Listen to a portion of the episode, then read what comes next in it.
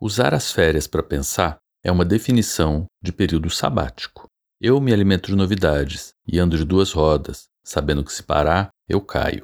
Descobrir outros usos, benefícios e riscos me trouxe a ideia de chamar esse podcast ocasional de off-label. Eu convido vocês para virem junto, refletindo e se posicionando. Vamos?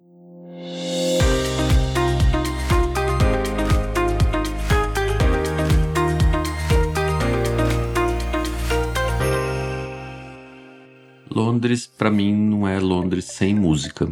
E isso foi uma das primeiras coisas que me atraiu para essa cidade, lá em 85, quando eu vim atrás uh, da cidade, do que acontecia e de um espetáculo que se chamava Live Aid.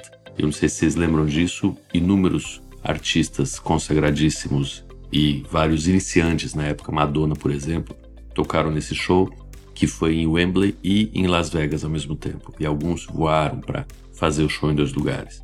E na época foi um rim caríssimo e eu consegui com as economias de um mês de trabalho aqui mesmo, comprar o ingresso para ficar na pista. Fui mais dois grandes amigos até hoje para esse show e tudo isso foi fantasticamente gravado na memória. E o que aconteceu dessa vez não foi um live aid, mas eu fui ver os Rolling Stones, dois dias depois que nós chegamos, no Hyde Park. Muito mais programado, muito menos custoso do ponto de vista monetário pela possibilidade de fazer isso ao longo do tempo e nós fomos ver o show dos 60 anos de carreira dos Rolling Stones, num parque icônico, bastante usado no centro de Londres, onde eles fizeram um show em 1969. E começa a festa antes do show deles com dois jovens, uma moça chamada Phoebe Bridgers, fantástica, ultra energética, e um rapaz que é um virtuoso chamado Sam Fender. São dois que já estão nas paradas de sucesso e vale a pena ficar de olho e de ouvidos bastante abertos. O show, claro, foi fantástico, maravilhoso e a jovialidade de rapazes de 80 anos não parando de dançar e cantar e principalmente a plateia com jovens de 60, 70, 80, 50, 40 crianças conhecendo a música que deu origem e inspirou várias outras bandas é uma coisa também contagiante. E aí as pessoas perguntam, mas você não vai ver eles, vai ser muito longe, e é verdade. E o que faz sim show, vocês sabem, não é ir ver eles frente a frente, é você tá dentro do show. E por acaso, um grande amigo, que é o Marcelo, sobrinho, que é um especialista em lente de contato, também da Escola Paulista de Medicina de Campinas, estava nesse show. E o Marcelo tem uma história fantástica de ir atrás de artistas. Então, se vocês precisarem de dica de artistas de rock, principalmente, em volta do mundo, perguntem para o Marcelo. O Marcelo, ele passa algumas temporadas em Nova York, indo atrás de gente que está começando e gente já consagrada. E ele estava nesse show dos Rolling Stones e ele ficou sabendo pelo podcast. E nós nos encontramos, tomamos cerveja, tiramos fotografia e foi ótimo. Depois disso, alguns dias mais para frente, relativamente impactado pelo custo desse primeiro show, nós somos num clube. E aqui tem vários clubes que são próximos aos bairros onde se está. Nos pubs também tem música mais à noite. Mas como nós estamos com criança, nós não podemos entrar nos pubs à noite com criança, onde tem música depois das seis da tarde. Só alguns lugares aceitam crianças. Mas nós conseguimos uma alforria em um dos dias e fomos num club, que é um, não é um pub, é um clube de música que se chama Moth. Moth é traça, mofo.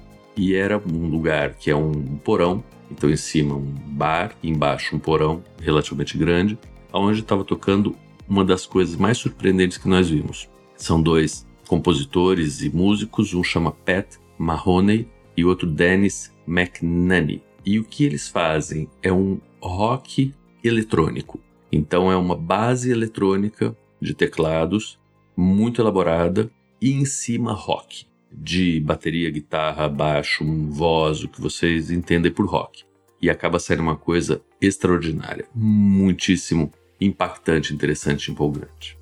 Depois nós resolvemos mudar um pouco o dial e aí fomos revisitar um lugar que é muito bonito, que chama Royal Albert Hall. É como se fosse a ópera de Paris ou o Teatro Municipal de São Paulo do Rio, um lugar onde já existiram desde lutas de boxe até jogos de tênis, discurso do Churchill, do Einstein, e música, música e música. Em geral, música clássica, que é o que nós somos atrás. E estava passando o Titanic, e em uma tela gigante, com a orquestra fazendo as partes musicais do filme e cantores fazendo as partes cantadas do filme. E vira outro filme. É um espetáculo completo onde você participa com a orquestra ao vivo de um filme que foi gravado há muitos anos e que todos nós vimos, e rever isso naquele ambiente foi muito interessante. Assim como também foi muito interessante e imperdível um musical chamado Juliet. E Juliet, de Romeu e Julieta, é uma reinterpretação daquela história toda do Shakespeare, onde o Shakespeare faz parte de todo o cenário e a esposa do Shakespeare.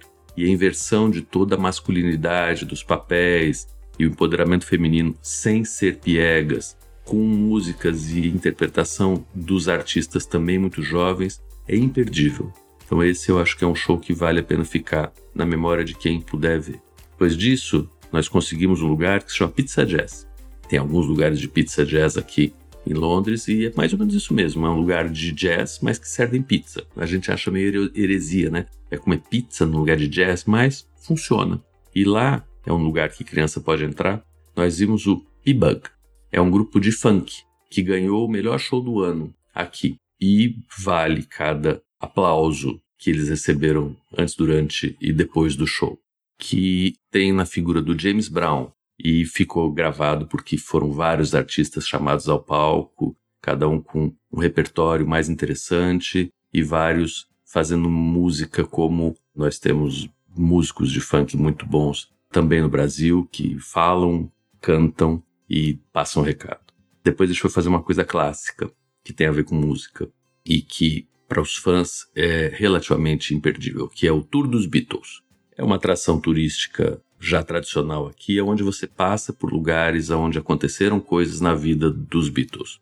Por exemplo, a faixa em Abbey Road, o estúdio de Abbey Road, os estúdios onde foram gravadas Let It Be, Yesterday, e aí vai. E a história deles, e a gravadora do Paul McCartney, o prédio, e por acaso tinha caído uma árvore do prédio do lado, e por acaso o guia é um grande fã do Paul, e tem uma loja que chama Beatle Records aqui em Londres, então é bastante interessante. E hum, a gente entende da onde vem essa paixão e essa ligação dos ingleses com música. E muito da onde que vem a inspiração para músicas que a gente ouve hoje. Isso é uma outra coisa que também faz bastante eco na minha cabeça, que é por que, que a gente gosta de algumas músicas e não gosta de outras, e principalmente por que quando a gente começa a ouvir uma música a gente fala, ah, isso me parece tal e tal coisa. Minha teoria é que se nós não registrarmos isso como algo familiar, fica muito mais difícil de encaixotar e falar eu gosto ou eu não gosto. E eu acho que a gente faz bastante isso. E ouvindo esses todos, Stones, Funk, Beatles, e a gente entende mais um pouco da onde que aparecem as coisas todas hoje em dia. E um exemplo fantástico disso a gente teve depois, um pouco, no próprio Royal Albert Hall, onde nós voltamos, e só uma vírgula, dá para ficar em lugares baratos, tá? No, no, Royal Albert Hall. E eu tô falando de bastante dinheiro porque eu acho que é importante isso ser visto por mais gente. E é só não ficar na fileira de baixo, muito perto da orquestra. Então, ficando longe e nesses lugares dá para ver e ouvir, principalmente a acústica é muito boa. Estando longe, a gente consegue ingressos mais baratos e quase de última hora.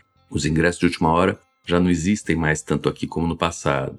Então, voltando lá, tal do 85, eu trabalhava durante o dia e o dinheiro que eu ganhava era exatamente o dinheiro que dava para eu comprar um ingresso à noite.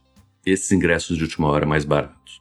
Mas voltando, fomos, voltamos ao Royal Albert Hall. E dessa vez fomos ver Tchaikovsky. Então, russo, famosíssimo por balés, concertos, concertos muito majestosos, e nós fomos ver a quarta sinfonia de Tchaikovsky, que é uma sinfonia linda e percebe-se cada pedacinho das trilhas sonoras de filme de Harry Mancini, vários desses compositores mais atuais que com certeza beberam dessa veia e viajar nessa experiência e conectar uma coisa com a outra tanto tempo atrás, num lugar clássico, com o que acontece hoje e com as sensações que a gente tem hoje, é muito gostoso.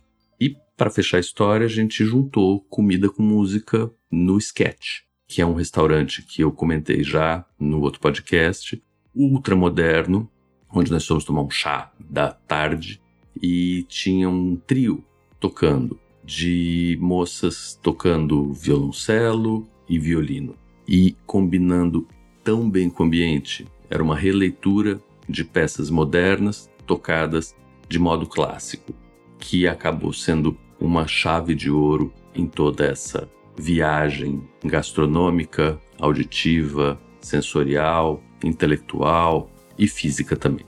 Recomendo muito que vocês façam uso do tempo livre de vocês, que vocês programem, que vocês viajem, que vocês tenham essas experiências, sempre vale muito a pena. Muito obrigado, compartilhem, participem, vamos ficar próximos. Esse foi o podcast Off-Label, descobrindo outros usos, benefícios e riscos. Compartilhem, comentem, venham junto.